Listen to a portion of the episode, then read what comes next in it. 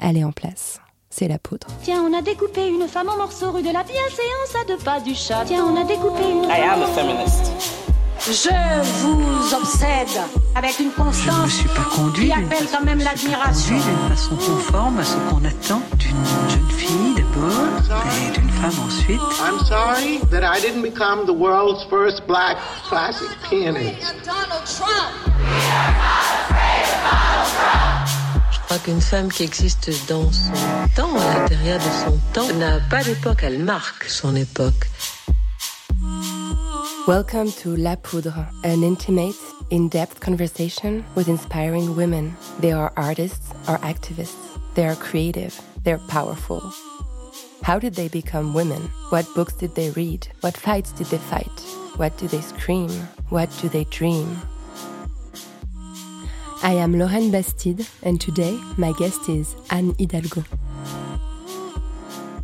I was convinced that feminism really was what could change the world radically.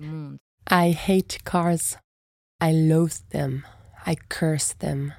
I hate what they convey masculinity, money, and of course, program obsolescence.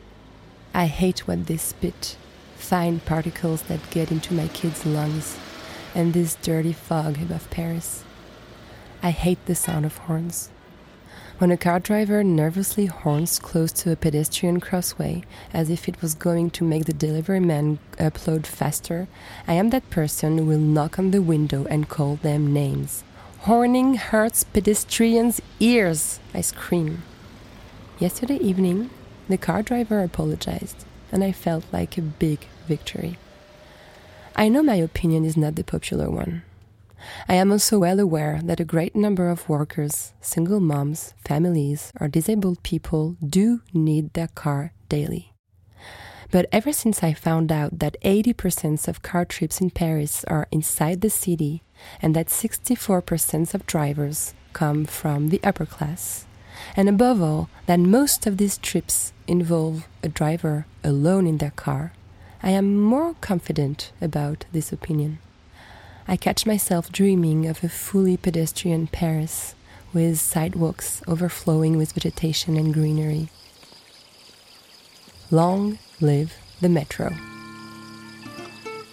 With Anne Hidalgo, we talked about parity, arenas, and separate spaces.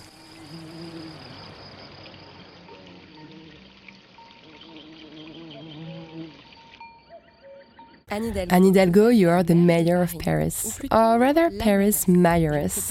I can't help but give a feminine gender to your title because I like this word very much, despite what the Académie Française might think of it. And I do want to insist on the fact that you are the first woman to head City Hall since the function was created. You're also one of the very few women in the world to lead a city of several millions inhabitants. We're currently at the heart of Paris. We can sometimes hear the metro rolling under your big, impressive office. You're also the leader of the C40, actually 81 big cities around the world committed to environmental justice and representing 651 million inhabitants, 25% of the world's GDP. Anne Hidalgo, you've been doing politics for more than 20 years. Is it easier to be a woman of power in 2018 than in 1998? First, thank you very much. Is it easier? I think there's an evolution that happened in 1998. We were preparing a bill on parity that was voted in 2000, so obviously there are more women today in the arcanes of power. But we're still in a world, especially the political arena, made by men, for men, with their own rules. So there's a, still a basic situation for women that is quite complicated to deal with.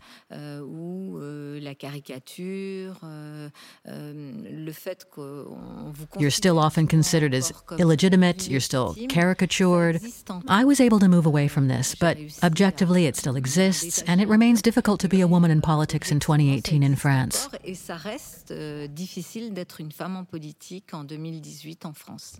We'll have plenty of time to go back to this. But before, let's take a step back. Of course. In La Poudre, we like to try and understand itineraries and journeys that enabled women to get to where they are today. At age two, you settled with your family in Lyon, and you grew up in the neighborhood of Vaise, right? How was it to grow up in Lyon and in this neighborhood? D'abord, euh, c'était nouveau puisque je, je venais d'Espagne. Euh, mes parents avaient euh, décidé. Euh, it was very new to me because I came from Spain. Euh, my parents had decided to emigrate to France, and Lyon was a euh, choice linked to my father's aim becoming a worker in Lyon's factories. En fait, je, je sortais quand même. Euh, I was uh, getting out of a kind of cocoon. You're in a country, you have a language, a family, etc. And all of a sudden, you get to a country where it's cold, uh, where you don't speak the language, where your parents don't speak the language either. And you feel this kind of anguish due to this uh, lifestyle change. So it was necessarily very intense. De ce changement de vie, donc euh, euh, c'était forcément, je pense, très intense. J'ai des souvenirs. Euh, euh I have memories, real memories, not memories I've been told, real memories, because I think these were times I had to live with uh, some kind of anxiety and also some kind of excitement to discover something new. À travers l'angoisse de mes parents, de l'anxiété, puis aussi voilà une excitation de la découverte. Donc Lyon à l'époque, c'était une ville très grise, très sombre. So Lyon back in the day was a very, very gray city, very dark city. Euh, euh, the Malraux plan would come in later to renovate and bring back some beautiful colors to the old city center of Lyon in particular. The cold struck us when we arrived. There was one winter when it actually snowed. We'd never seen this before. We found it beautiful. At the beginning, we thought there were tiny bits of paper falling from the sky. So again, these were times of discoveries. Growing up in Lyon meant plenty of discoveries, and also my parents' convictions that we were going to grow up here. We weren't just passing through. We were here to adapt and fit in. It also meant learning a new language. There was actually the language we spoke inside and the language we spoke outside because me and my sister, who was two years older than me, learned French in a few months in kindergarten. It comes very quickly. Children learn very quickly. It took us three months to speak French. We spoke French uh, among ourselves, but we spoke Spanish with our parents. As you can see, this learning, these discoveries, uh, it was a very exotic city compared to what we had known in Spain. I do keep a fond memory of this time, a really fond memory of Lyon. In Vaise, we were in a housing estate. It was very old, had no bathroom. It was it was very rough. Uh, but in this estate, which was not really that big, you could find all nationalities. There were Armenians, Italians, Spanish, Portuguese, Russians, French, and and and with groups of kids, we would play together in the courtyard, doing all these things together, going on adventures. Et euh, il y avait tout un groupe de gamins, euh, voilà, avec lesquels j'ai grandi. Euh, et on jouait ensemble dans la cour, on faisait plein de trucs, voilà, on partait à l'aventure. Euh, I read that you used to play women's soccer with your sister. You used sport to shape yourself at that time. Yes, yes, yes, very quick. Sport was um, well. I loved running first off, and my sister did too. She kept playing soccer. Voilà, on a essayé à un moment donné. As teenagers, we tried for some time to create a women's football club, but we couldn't make it work. It was very complicated. So we switched to volleyball instead. I wasn't very tall, though, and, um, well, uh, but a club allowed us to create a women's section. It was the only club we found that would accept this. It ended up being a volleyball club, although we tried soccer first. Uh, yeah, I love sports. Et euh, j'aime bien le sport. Moi, ça, j'adore le sport. As you reminded us, you left southern Spain, Andalusia, the white city of Cadix, for this very dark Lyon you're describing. There is also a big contrast with the political regime in place in Spain at the time. It was Franco's dictatorship. A dictatorship. People yeah. maybe don't realize it ended quite recently, in 1975 only. Absolutely. When the dictator died. Your grandfather was a Republican and was part of those men and women who fought against Franco. Is it something that was transmitted to you during your childhood? Your grandfather's political fight?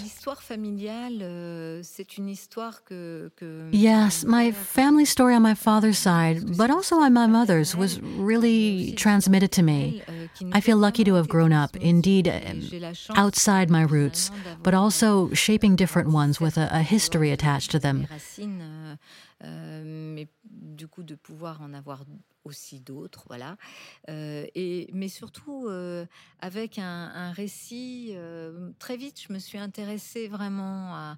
Very quickly, I became interested in this grandfather and this grandmother I never knew because she died after she got back from the Spanish War, and whose life was very similar to that of many of Spanish women at the time. Euh, réfugié en France, puis reparti, euh, euh. My father, who found asylum in France as a kid and then went back to Spain. My grandfather, jailed and sentenced to death but not executed. When you're a child, these things seem so strange. The moment when you realize that your father lost his mother when he was 10 years old, for instance, it strikes you when you're a kid. You wish you understood better. But yes, political activism, dreams of a better world for yourself and for your children was something that really was uh, very much passed down to me. My parents were not biased. They didn't bring us up with the idea that there were good people and bad people. Not really. It was a very open minded education, highlighting knowledge, although they both quit school at a very early age. My mom is a seamstress. My dad did lots of things. He became an electrician, for example, but they both quit school before even 13 years old. Euh, euh, euh, ils m'ont plutôt transmis. They passed down the desire to learn and understand. I, I, think it was due to the fact that we were not in the country we were born in. I, I, I probably pushed them to, to talk about this history and, and these links even more. The story was not told with nostalgia, but it obviously helped shape my commitment, including my political commitment. engagements, dont euh, mon engagement politique. Your father was a trade union member too, I believe. There was therefore some kind of class consciousness, a left-wing political consciousness that was there. Je viens d'un milieu ouvrier, mais mes oncles étaient euh, Of course. Yes, a left-wing leaning. Dans, euh, euh dans, dans a very strong social conscience. I come from a working class environment. My uncles were factory workers too and construction workers. Uh, there were jobs in that area at the time. Euh, when I was a kid, I, I, I liked to sit in a corner and listen to the grown up conversations. I, I loved hearing the stories of their lives. I wanted to understand those adults that formed my family, what they really had inside, because when you're a child, you, you don't always understand adults. And so I would sit in a corner and listen to them talk. Men talked a lot about work. Work was their life. Their families were very important to them too. But their dignity, what they carried, what they knew, what they were most proud of was their working achievements. Euh, très vite, j'ai pensé que la question principale, c'était la question du travail, parce que de toute façon, c'était celle dont j'entendais parler. Et euh, mon père était. Very early, I came to the conclusion that euh, work was the main topic. because it was the one I kept hearing about. My father was a trade union member. Très, enfin, révolté, même si avec l'âge il s'est vraiment euh, assagi. Et, euh, he was very respectful, but also rebellious, although he settled down a bit with age. Euh, yes, I, I, had a taste for this. We lived in a working class neighborhood, Rue de Bourbonnais. There were many factories nearby. I had a friend. I haven't seen her since. I'll, I'll, say her name though, maybe. Please do. It's the right place for it. Her name was Geneviève Mousteau. Geneviève Mousteau. Her, her father was a guard at a nearby factory. Euh, Our big thing as kids was to go and play in the factory when nobody was there, which was obviously very dangerous and completely forbidden, but we, we still did. So I grew up with the idea that factories, the labor world in a sense, was a world filled with very strong sensations because I kept on hearing very tough stories that seemed completely, well, that enable people to shape themselves. And this is how I developed my desire to work in labor law.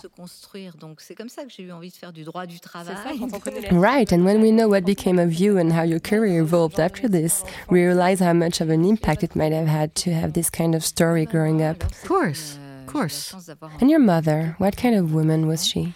Ma maman, euh, c'est une très très jolie femme. My mother is, well, I'm lucky enough to still have both my parents. My mother is a very beautiful woman, euh, very elegant. She was a seamstress who loved, well, doing clothes. Euh, Uh, so she taught both my sister and I how to sew. We would draw clothes as we wanted them to be, and, and she would cut them, and then we would sew them with her. It was very joyful, very, well, although her life was not easy because she was the last child of a very masculine family. So she grew up kind of pampered as a child. And then all of a sudden, she found herself in an environment where she didn't speak the language, where she couldn't work outside her home. She was at home all the time. Her connection to the outside world was through us, through school and childcare. She was a very kind and careful mother, very, very sweet. She sticked to the Spanish tradition, so she might think she had less space than my dad but she actually took up more than just her own space.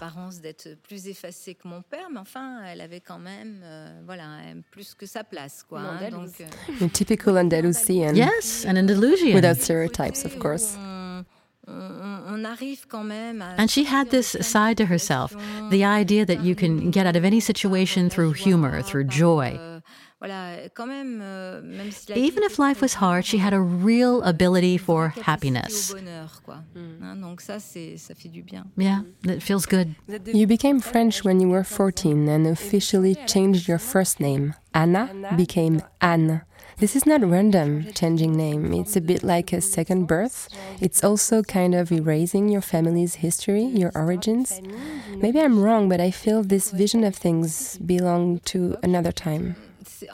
It wasn't a statement, it just happened. We arrived in France knowing we were going to live here. Uh, my parents absolutely wanted both my sister and me to study. They really pushed us.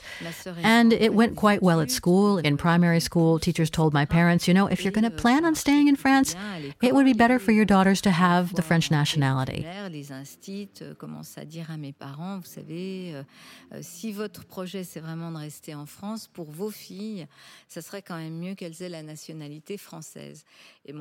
France, bon, même si à l'époque, euh, voilà, il y avait euh, quand même une immigration pour le travail. At the time, uh, there there was an actual work immigration. There was a need for an immigrant workforce.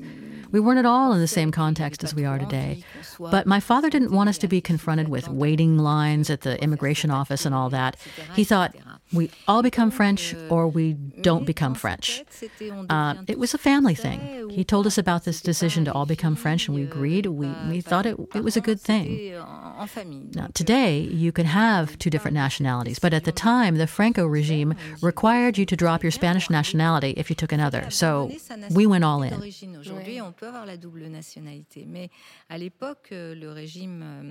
Mais à l'époque, euh, régime euh, euh, franquiste imposait qu'on abandonne sa nationalité espagnole si on en prenait une autre. Donc, on bascule tous là-dedans. Et, et le, le, changement de prénom. And changing my first name actually happened without euh, anyone asking our opinion. At school, uh, they made it French without me asking anything. The teachers called me Anne, and that was okay. Why not? It didn't even shock me because for me at home, we spoke Spanish, and outside home, it was the country's language. Très bien. it was French. Pourquoi pas Ça ne m'a même pas choqué oui, parce oui. que pour moi, il y avait le, il y avait euh, la, dans la famille, dans l'intimité familiale, c'était l'espagnol. Euh, on parlait espagnol, mais à l'extérieur, c'était la langue du pays, c'était le français. Donc, it seemed to make sense. Yes, it, it made sense to me to have a first name for the outside and then one for the inside. Et donc, and on the paperwork, it was written like this. Even my father got Antoine when his real name is Antonio. So there you go. Antoine, alors que c'est Antonio. Ah euh, voilà. Wow, that's something. Euh, Euh, but we didn't have any kind of issue with it. It didn't shock us at all. There, there was no feeling of letting go of something. We embraced a nationality that was granted to us, that we had wanted and wished for. So we didn't have this feeling of, well, as a child, maybe it was different for my parents. They may have had thoughts around the fact that they were no longer Spanish. But they were very proud to become French, and, and we did this together. So I remember very well the day we were given our nationality certificates. My father came back to the house with these certified photocopies. I, I still have them at home with the, with a stamp stuck on them. It's uh, typed with a typewriter. You, you know the ones that, that that make holes when you type. And he told us, "Don't ever lose this." And we never lost it. Je les ai toujours à la maison avec les timbres collés comme ça. C'est tapé à la machine où ça fait des trous quand vous tapez bon, les vieilles machines. Et il nous a dit ne perdez jamais ça. Donc on n'a jamais perdu. You still have it. Yeah. You often say that it's because of or thanks to your father that you became a feminist. What does it mean? Well, my father supported the left, but he was still Spanish and a Spanish male. Inevitably, he had been raised with a number of stereotypes about women and girls, but he had two daughters, my sister and me. And he didn't raise us as girls. Um, for example, you know, having to succeed at school. you know, on this matter, he was incredible. For him, it was all about education. He really pushed us. There was there was nothing too beautiful for us as long as we had studied well. Uh, but still, he was very wary of maintaining his father uh, father figure authority and male authority, and and of course, he had this vision of society that was profoundly impacted by what Spain was, which uh, was a very strict country.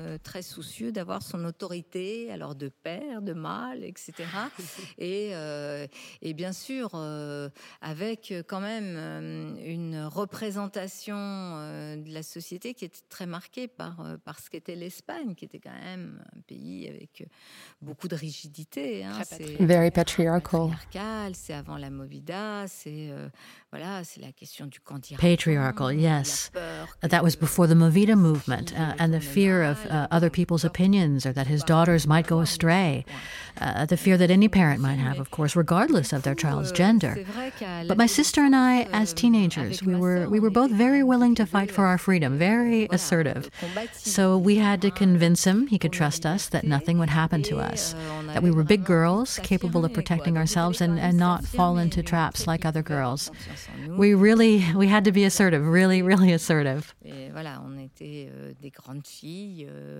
Et voilà, on était euh, des grandes filles euh, euh, qui étaient capables aussi euh, de, de, se protéger et de ne pas tomber dans euh, des galères qui, qui, auraient pu effectivement, enfin qui, qui, étaient aussi des galères dans lesquelles d'autres filles tombaient. Donc il, il, a, il, a, fallu quand même affirmer, hein, affirmer.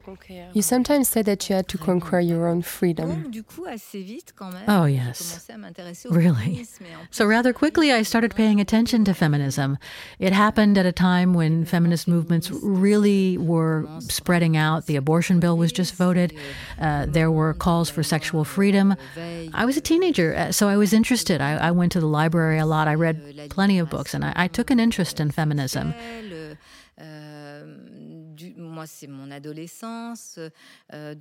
And later on, the Women's Library opened up in Lyon, Place des Célestins, and I just dived into this kind of literature, reading anything I could find. La librairie des femmes, qui était euh, Place des Célestins, donc euh, où là je, je, je plonge dans une, une, littérature, mais en prenant tout ce qui vient, hein, c'est-à-dire c'est vraiment. Vous avez un titre? Is there a book that comes to mind, one you read at the time and impacted you, left a theoretical mark on you? Yes, indeed, Du côté des petites filles. What Are Little Girls Made Of, which is a book written by an Italian feminist on how gender education stems from stereotypes. Se fait à partir des stéréotypes. Gender construction. Gender construction. This book was a tiny book as far as I can remember, but a, a beautiful one. And it was then that there was Anaïs Nin. I started to read absolutely anything I could get my hands on. Simone de Beauvoir, of course. Growing up around 17 or 18, I, I was convinced that feminism really was what could change the world radically. I felt that the day women would reach equality and, and places that were forbidden to them, well, that day things could really change. It's true that my family context drove me to question women's position in society, but above all, it's through literature that I got there and into politics after that. Euh, euh, c'est vrai que euh, dans, dans, dans le contexte familial, euh, ça m'a poussé à vraiment ce questionnement sur la place des femmes. Mais au-delà de ça, c'est vraiment par la littérature aussi que mmh. je suis venue et, et que je suis venue après aussi à la politique. This ties perfectly to my next question, which is a sort of a ritual of La Poudre. Were you born a woman or did you rather become one? Oh, I think I, I really became one. I became one because I observed and I, looked around and I didn't understand the difference between girls and boys. Why were we told different things? Why we were assigned such different roles? I really became one, yes. And, and I'm happy to be one because though women are not a minority, they're still raised as one. It's a complicated position because it forces you to overcome many obstacles directly connected to what you represent. But when you manage to overcome those, I believe it gives you strength. I consider myself lucky. Bon, c'est dur parce que bien sûr, ça vous oblige à euh, surmonter beaucoup, beaucoup d'obstacles euh, qui sont liés à ce que vous êtes. Euh, mais du coup, bah, quand vous arrivez à les surmonter, ça donne aussi une force. donc, je, je trouve voilà, que j'ai eu de la chance. You did brilliant labor law studies. You became a labor inspector at only 23. It's a record, the youngest in France. You left Lyon for Paris when you were 24. Do you remember the young lady you were at the time? What were your dreams and inspirations?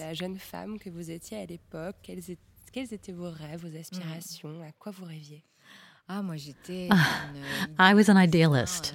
I loved studying, learning, understanding. I, I felt committed. I was someone who wanted to live fully, enjoy life, and I still have this desire to live my life to the fullest. And I was curious because obviously I came from a background that was very different from the one I was starting to evolve in. So there was this curiosity, a sense of, well, an opening to what I considered a series of experiences and opportunities. I, I actually had been dreaming about Paris for a long time. For me, the city was extraordinary and mythical. Everyone talked about Paris. Lyon wasn't very beautiful. I, I mean, it, it was a pretty city. Moi, j'ai pris ça un peu comme des expériences, une succession d'expériences, de chance. Et Paris, euh, Paris, en fait, j'en rêvais depuis longtemps. C'est-à-dire, pour moi, cette ville, elle était, euh, elle était extraordinaire, mythique. On ne parlait que de Paris. Euh, euh, Lyon n'était pas très belle. Enfin, c'était une belle ville. Une Il n'y avait pas euh, encore. The competition we see today between France's major cities didn't exist yet. There was actually, because people from Lyon were and, and remained a bit well. Even if there are plenty of people from Lyon and Paris, but but France was still very centralized. Everything happened in Paris. I remember during my studies, I kept telling myself, if I were in Paris, I'd get to see Sartre and, and this and that. And in my students' daydreams, I, I, kept thinking of you know what I would go to see, and and I would talk to them, I would see them, and I try to I don't know stuff that didn't exist in Lyon at the time because social circles were, were much more closed at the time. Euh, so you had this feeling that from Paris you could change society or the world, almost a political desire already. I, I wasn't sure of it, that's for sure, but I thought, this is where things happen. Exactly what would happen, I don't know, but well, everything. Everything that, that sparked my interest seemed to happen in Paris. So when I was nominated to the Parisian suburbs in the Val de Marne, I, I, took it as an incredible opportunity. I, I, didn't think of getting myself into a political career or whatever, but I, I got here and I, I discovered the city as a true Parisian. I, I was finally a Parisian. And I could discover the city walking and smelling and going everywhere, understanding it as a Parisian. Also, it, it, was in the city of many opportunities because at the end of the day, my hometown, Lyon, was very well, everybody had to remain in their social place. Uh, there, there, was a very nice student life. I, I, kept many of my friends from those days in Lyon. I still see them, we're close, but it was, it was kind of segregated. chaque milieu social était bien euh, à place. Bon, j'avais une vie d'étudiante super sympa. Hein, J'ai gardé vraiment euh, beaucoup de mes amis euh, de, de Lyon de cette époque. Je continue à les voir. On est bien sûr très proches, mais mais c'était quand même, euh, voilà, un esprit plus euh, chacun chez soi, quoi. Et, euh, et arriver ici, euh, la ville cosmopolite, avec des gens qui sont tous. And I got to Paris, a cosmopolitan city where, well, everyone is uprooted. Well, almost everyone.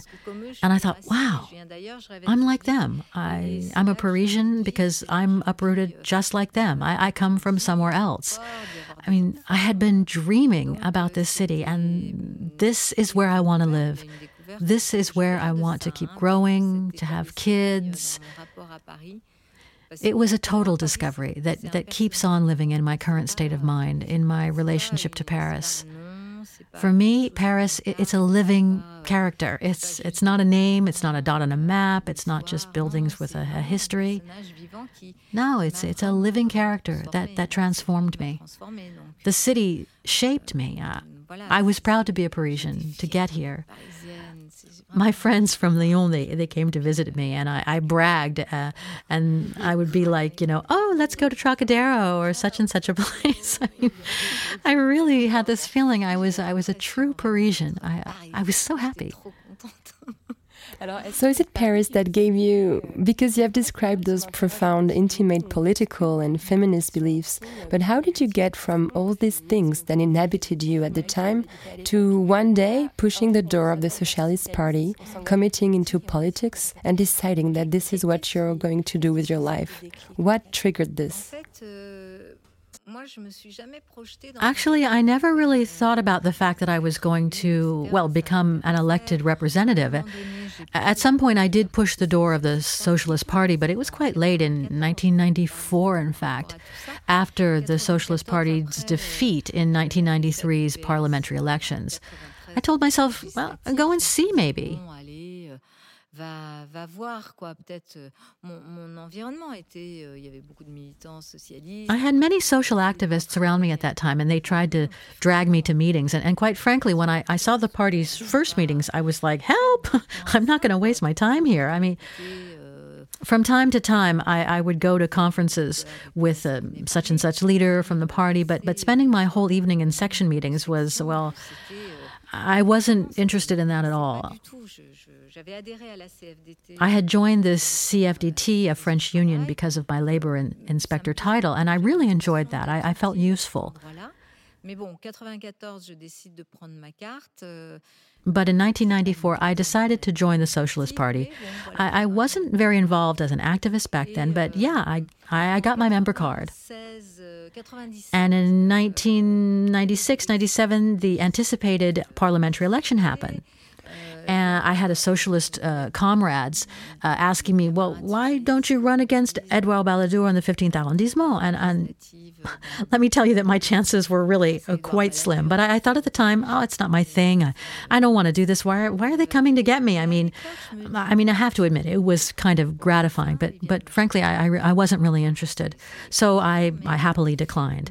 I mean, I had my professional life at this time. I I was moving.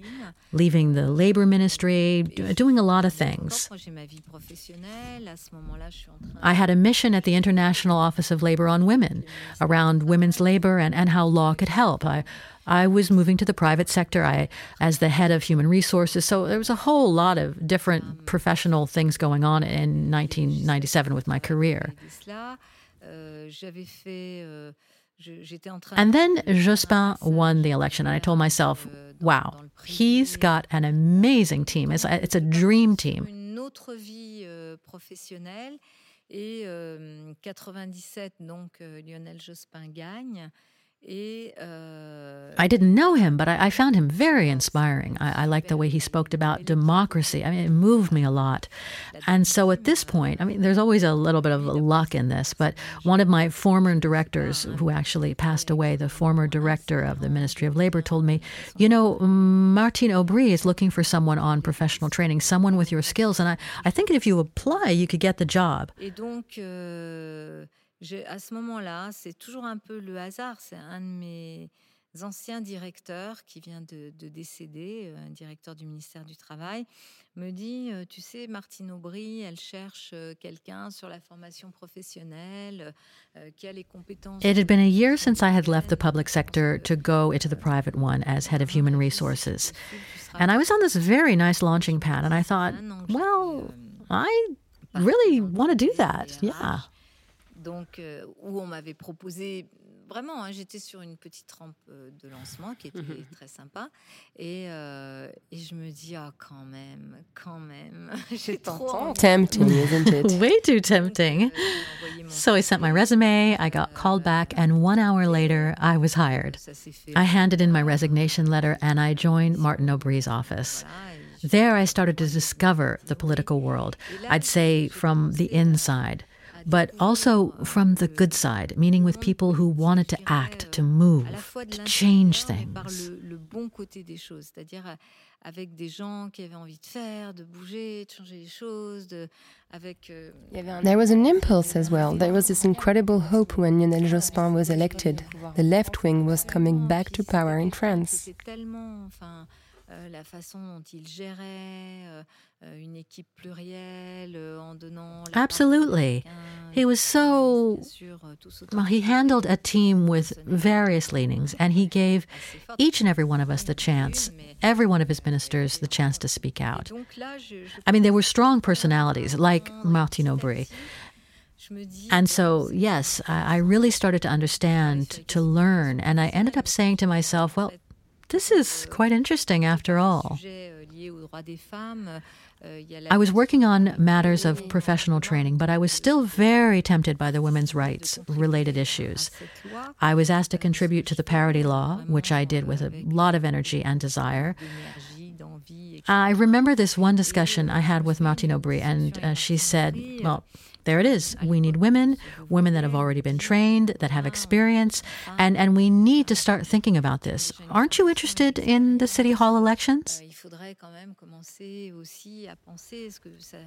I hadn't planned for this, of course, but I, I, I could see Bertrand Delanoë starting to prepare for the 2001 Paris race. Um, I, I, liked, I liked his story.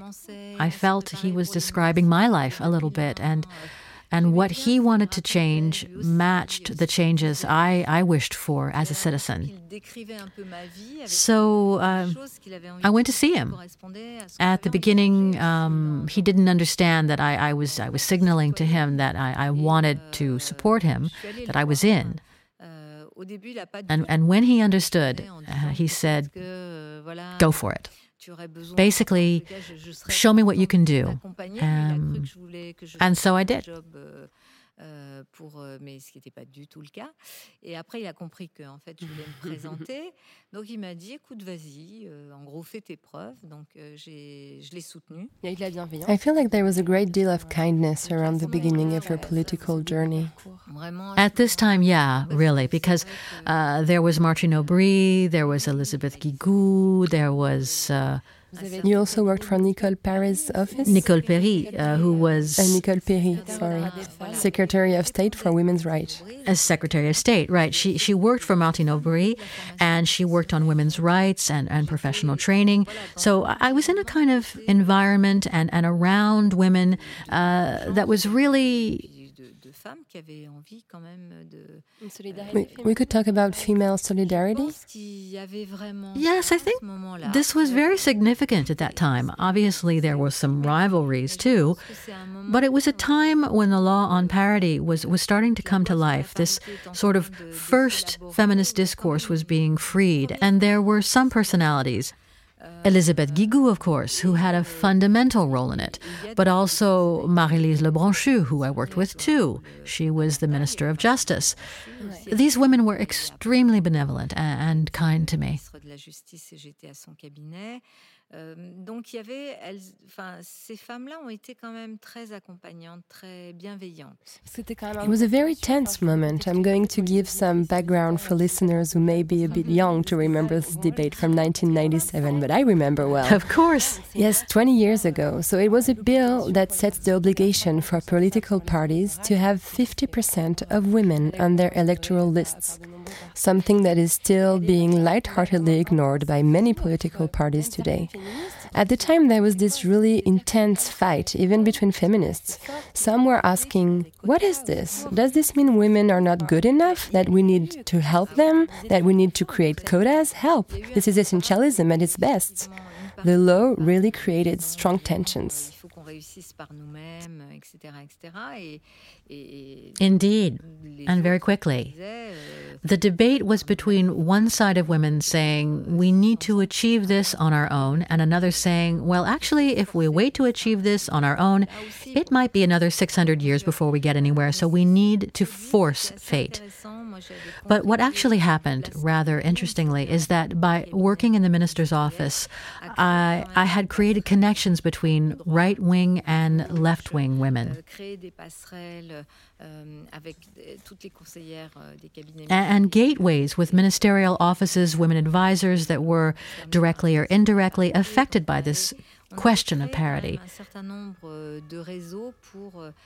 So we created networks and, and formed alliances because we really need allies to support this law. At the assembly, we heard some unbelievable remarks and statements on women. Uh, there were some beautiful speeches. Christiane Taubira, for example, beautiful, as always, on equality, parity, on the day the bill was to be voted. And we managed to overcome, I, I think, the political divide with women. There were some women, like Roselyne Bachelot, uh, Marie-Jo Zimmermann, uh, plenty of right wing women participated, nevertheless, because they knew exactly how things were in their political family.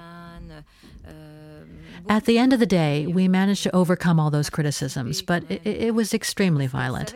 I remember at the beginning, this is funny, uh, there was this big fight, including on the left, about not starting with 50% right away, for there had to be this first step at, at 40% très violent. D'ailleurs, euh, au début, je me souviens, ça c'était très drôle. Il y avait tout un combat, y compris à gauche, pour que la parité, ça soit pas 50%, qui est une première étape.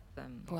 Wow. Symbolically, it would have been terrible. Ça aurait été problématique. I would have been terrible. We, we had to uh, fight against this idea. I mean, very hard. We really, we really pushed for parity. And I remember the day the Council of Ministers on the Parity Bill was convoked. We still didn't have Lionel Jospin's final arbitration. The front page of Liberation was headlined, A First Step at 40%. No one believed the law would actually pass if we went directly to a 50% women ratio. But happily, Lionel Jospin and Sylviane Agacinski played a big part in this. His wife? Yes, his wife. Lionel Jospin said parity is 50 50. Elisabeth Guigou was also part of those who weighed heavily on this decision. So, yes, there was this. Uh, a fascinating feminist political fight. very, very powerful and, and fascinating. I really felt at this moment and, and, and lived for this bill. It was a beautiful apprenticeship. You're in an amazing place, an incredible position to understand and learn. Well, after that, we suffered in the 2002 defeat, but uh, this tragedy, this drama, however you want to call it, uh, but Jospin's five years were an incredible moment in time. Jospin ont été euh, incroyables, quoi. Mm. Un moment incroyable. In 2006, you published a book of interviews with your former cabinet director, Jean Bernard Sénon. Yeah. The book is called A Woman in the Arena. I have to admit, I meditated on this title for a long time. It's interesting because, on the one hand, you stress on your femininity, which is not an obvious choice. Political women often do the opposite. And on the other hand, this arena, no joke intended on your Spanish origins, but this word means fighting adversity. What a title! Why did you choose it? In fact, this book, I think, was published in 2006. Yes, it was. So basically, I'm elected in 2001 during. You're elected alongside Bertrand Delanoë, the former mayor of Paris. In the mayor's office, yes. I'm Bertrand Delanoë's first deputy mayor. Et donc, euh, j'arrive euh, ici. Moi, j'avais quand même 20 ans de vie professionnelle derrière moi, donc je n'étais pas. Voilà. Alors, certes, pour euh, les gens qui suivaient les appareils politiques et le personnel. I really thought the tough part was going to be the campaign, but what's oh. really hard is what comes next. Euh, and so there I was with 20 years of professional experience behind me, but for people, I, I was coming out of nowhere. So for four to five years, it was, well, I had much less media coverage than I have now, but I still had to face constant attacks, constant, constant attacks. Benevolence was completely out of the picture for every single day for four to five years. I kept telling myself, what do I do? Do I stay or do I leave? Because uh, if I need to justify every single thing, Dodge bullets. Exactly. Dodge bullets. Prove my legitimacy. I thought I might have better things to do. At that time, by the way, I was offered to go back to the private sector with a very nice job offer. I, I thought about it long and hard. I took time to think, and after a while, we were in uh, 2005. I thought, no, no, there's absolutely no reason to leave. I feel strong enough to stay. I, I, I get it now. And I noticed that there were plenty of women uh, who were in exactly the same mindset as I was, full of energy, of, of will and desire, and also with flaws, obviously. Women have plenty of those, and so do men. and I, I still saw them quit, one after the other.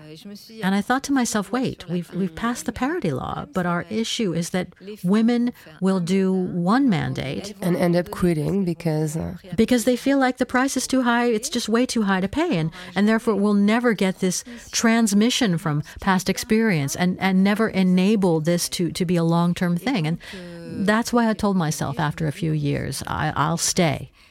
And this is what that book is about. Stepping into the arena. I'm here to stay and I'm going to have to fight. Yes, stepping into the arena, yes. Absolutely. Yeah, and I said to myself, uh, I, I understand how it works. When you're lucid about the process and, and motivations, it's easier than when you have trouble understanding where things are coming from. I, I thought it might be useful to talk about this experience to women my age or younger, so they could save time. Euh, à qui ça pourra être mm. utile, à qui ça pourra peut-être faire gagner du temps. Yeah. When I said the title was also, oh, I forgot the name. How do you call these spikes, this stick in bull's back in corrida? yes, the picador, the banderilla. Banderillas, that's the word I was looking for. So you had to endure attacks ever since you took the job in the Paris Absolutely. mayor's office. And it only got worse, which is an understatement. Absolutely. The attacks you have to put up with are unbearable. You receive death threats on social networks on a daily basis, but also in the press, because honestly, some of the articles, well, and then there is this book, which I'm not even going to mention, that's endlessly cruel to you. How are you able to stay, I almost want to say, healthy in the face of those attacks? Le, le, le, parcours, le fait que. First of all, I think that uh, being someone with convictions, someone who likes to build things, well, that, that protected me a little. But it's, it's true that when I became mayor, and especially last year, this, this, this crazy uh, bashing. Um, Linked to your stand on cars? Yeah, this, this wave of hatred, because I, I'm trying to make sure people are actually able to breathe properly. It's, it's quite disconcerting. I mean, you think, what's going on? What is this torrent of hatred? Why are all these people, including very good people, turning irrational? There were some TV and uh, radio columnists who, who really went out of their role uh, as journalists. You have to be strong. It wasn't easy. I, I, found myself alone in the middle of this thing, taking punches from, from every side. And I, I told myself I had to be strong for my team. There were 150 people there who were, who were doubting, and I, I couldn't allow that because this was exactly what my haters wanted. They wanted to, to, to create doubt. Et ça, c'est pas possible parce que je pense que mes détracteurs, ce qu'ils voulaient, c'était ça, c'était euh, distiller euh, le doute. Euh, to weaken you, of course. Weaken, discourage, disgust, and I'm lucky enough to be very strong and um, have good people around me, to have my husband, children, my friends, and you name it. Of course, there are some criticisms you, you need to accept because you, you have to be able to question yourself and, and question your beliefs. But getting to that level of excess. Uh, in the end, I feel like the excessiveness of it all did not help these people's destructive cause. I mean, I'm still here, you see. This is also a fact. I, I listen. I moved forward and I, I got a lot of support from the Parisian people. que finalement, euh, bah, je suis toujours là, voilà. Ça aussi, c'est un fait. I was really, I was, yeah, I was euh, feeling like I was living in two parallel worlds. Euh, One world or, or microcosm of people getting very heated up by my actions for Paris and by me as if this city had, had suddenly become um, a hell on earth. And there was this, this other world with Parisians, some of whom uh, don't necessarily have access to the media, but who experience their city daily and who, who spoke to me, expressing their dissatisfactions, but, but also their support. It, it, really it really felt like living in, in two parallel worlds. A complete discrepancy. A discrepancy, yeah, a lag between these two worlds. One uh, supposedly representing reality, but that didn't match the reality at all that I was experiencing. So little by little, you you clear the ground, you you untie the knots, and, and you try to explain how you're understanding things. It's pretty normal for for some people to be in, in just head-on opposition, or for others to say this method is not the right one. Okay, but which method? Those who, who, who, who picked on our method are, are people who would have wanted for us to, to do nothing. I heard from my political opponents, they explained that, yeah, this needs to be done, but not like this, and not now, etc. Well, this means we, we don't do it at all. Uh, I did it three years after having been elected. I, I don't call that uh, rushing into things.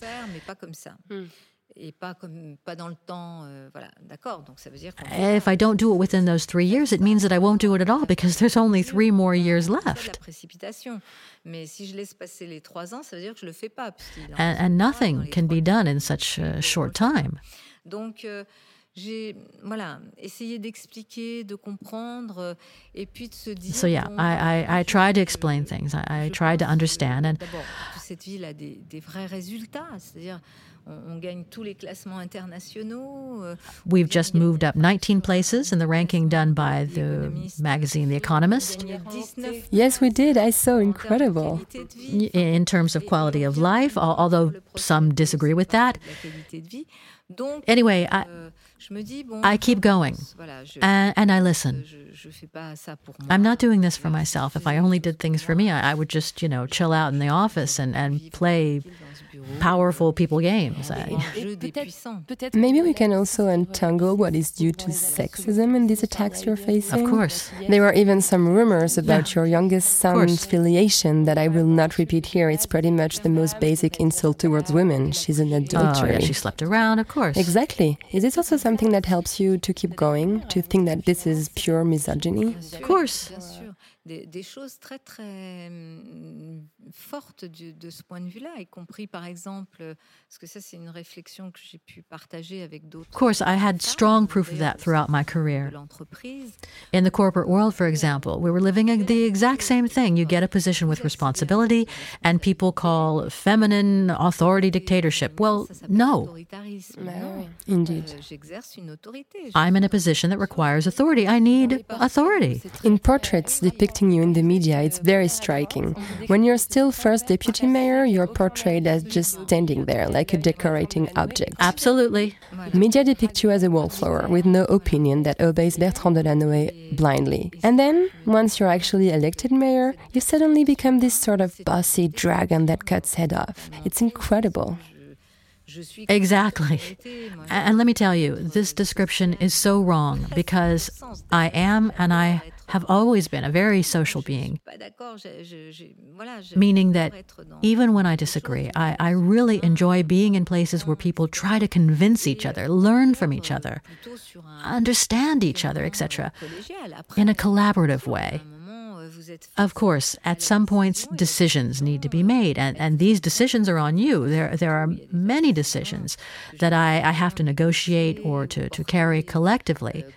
Totalement But there are also decisions, orientations, goals orientation, un cap, that you have to take on by yourself. un cap, euh, que vous devez faire. And at some point, you have to face them on your own. Décision.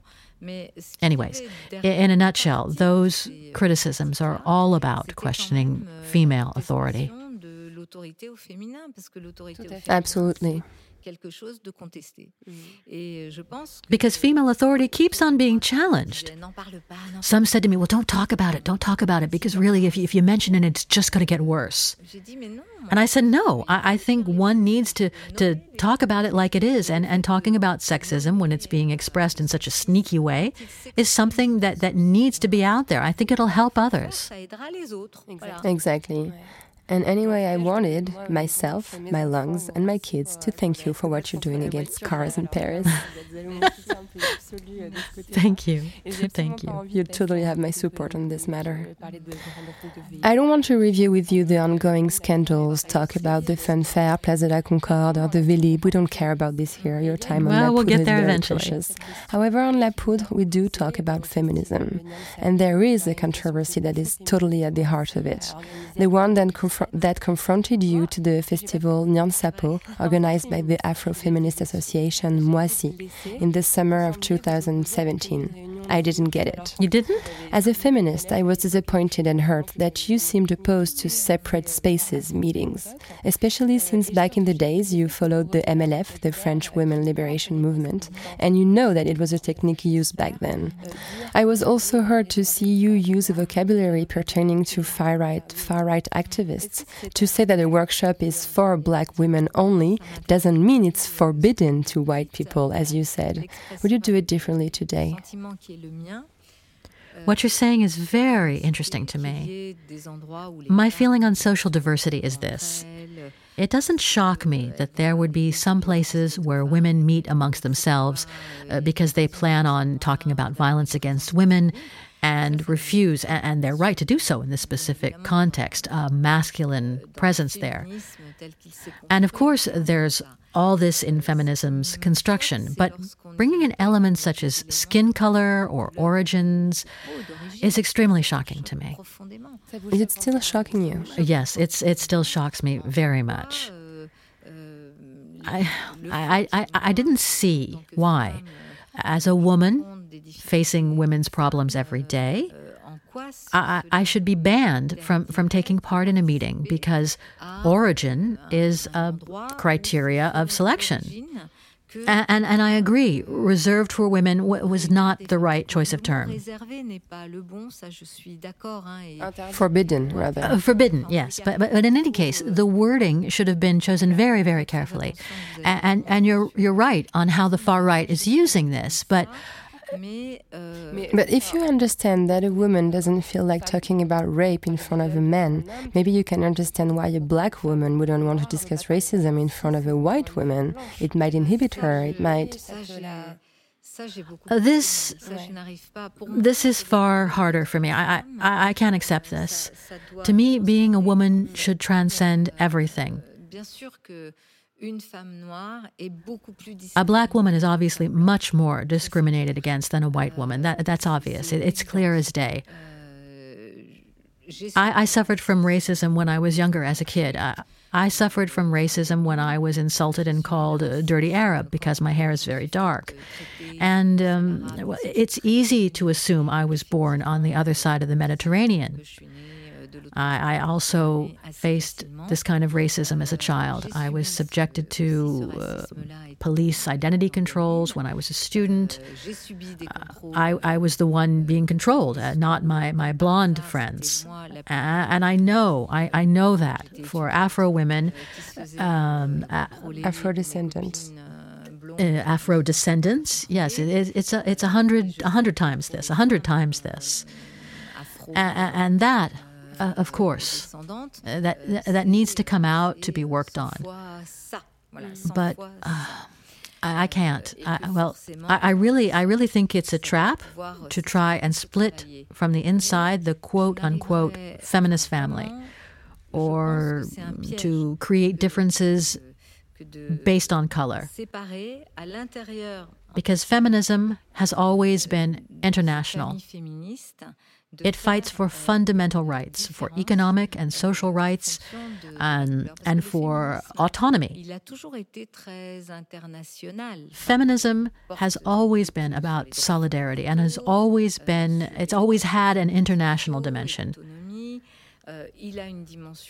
I was hurt personally to me, not being authorized to take part in, in this kind of meeting uh, categorized me, pushed me to the side of those who can act in a, a racist way. Um, and it's not the case.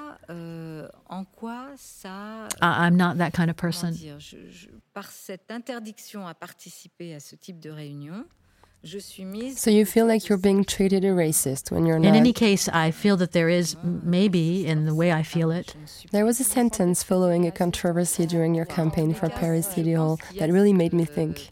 The press referred to your fight against Nathalie Kosciusko-Morizet as a fight between a star and a building guardian. Yes. This is pure racism, classism. This is extremely violent. Yes, a class violence. You reacted with a twist, saluting Parisian building guardians as the true stars of the capital city. Well done. And ever since, I've been hosting a guardian party.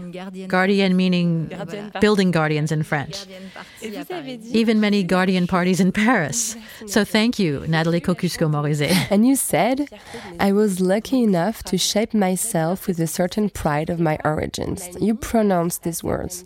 Do you feel that this pride is being denied to some immigrants' children today? Do you think it's possible nowadays to be proud to be Algerian, Moroccan, the same way you were proud to be Spanish. I think indeed we need to help cultivate this pride of origins because, of course, this is what's being denied to people. It's a, it's a, it's a difficult process to build oneself.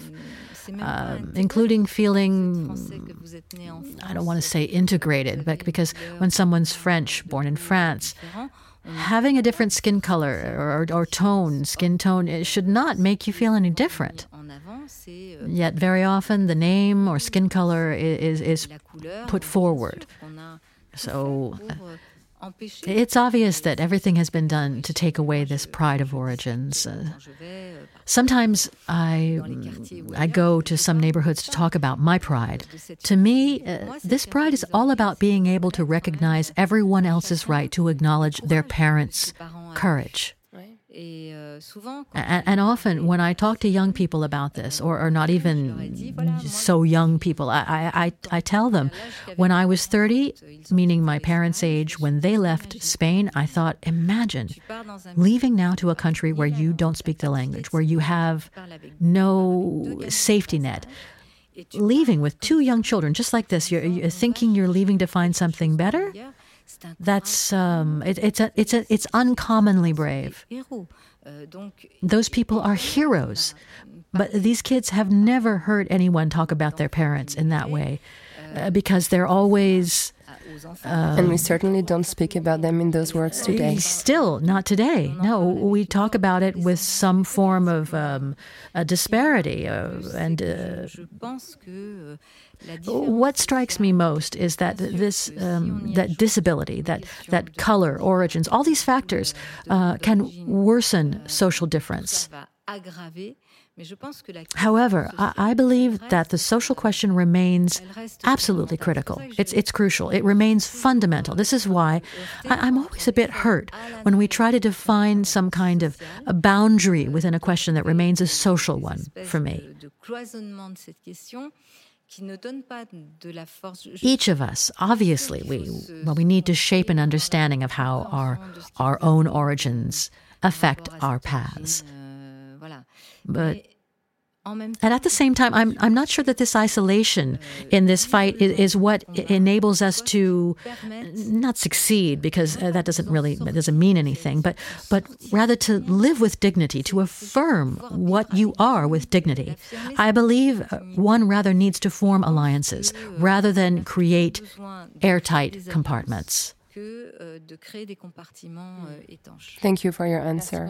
I still have tons of questions to ask, but your advisor is knocking on the door. So let's jump directly to the last three ritual questions of La Poudre.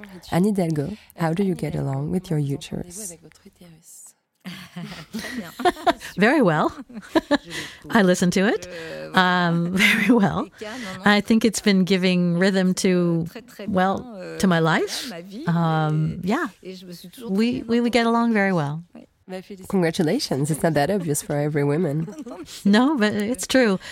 I, I, think that one needs to understand it, to learn about it, and, and of course to live, to, to live very well with it. Anne Hidalgo, you're very much at home in this huge office full of history. I can tell, I can feel it. But it's not your home. It is not your room of your own. Do you still have time? do you still have time and space to access this room? Well, it's complicated. I I like being able to cut myself off a little. Really, uh, I like to. I need spare time for myself to think. This room of my own can be uh, reading novels, um, going to movies. Those are not, you know, real escapes, but but maybe just more activities that able me to understand what I am what I want to do and how I can do it. So I, I really try to make those moments uh, exist uh, and stand out. From time to time, I, I get a little pissed off because I, I have to say to my team members, just stop. I'm suffocating. Because there are there are indeed moments when when I feel like I, I'm suffocating, and and when that happens, oof, I just I need space and I I need some sort of just like uh, well emptiness. It can be on my own. It can be in someone's company, uh, someone gentle, someone that enables me to just lay things down, just lay it down. What does la poudre, the powder, mean to you? La poudre, euh, la poudre d'escampette, as we say in French. Just uh, poof. Not bad. Euh, it calls for vanishing. It's what allows you to escape, to, to, to go elsewhere, where you want to be. Mm. Thank you very much, Anne Hidalgo. Thank you. Thank you to Anne Hidalgo for speaking up in La Poudre. Nouvelles Écoutes is the executive producer of La Poudre, a podcast produced by Aurore Meyer-Mailleux, prepared and recorded by Zisla Tortello, and mixed by Laurie Galigani. The English dubbing is made by Charles de Cilia and mixed by Clotilde Fauchil. Thank you to Sharon Mann for her voice in English.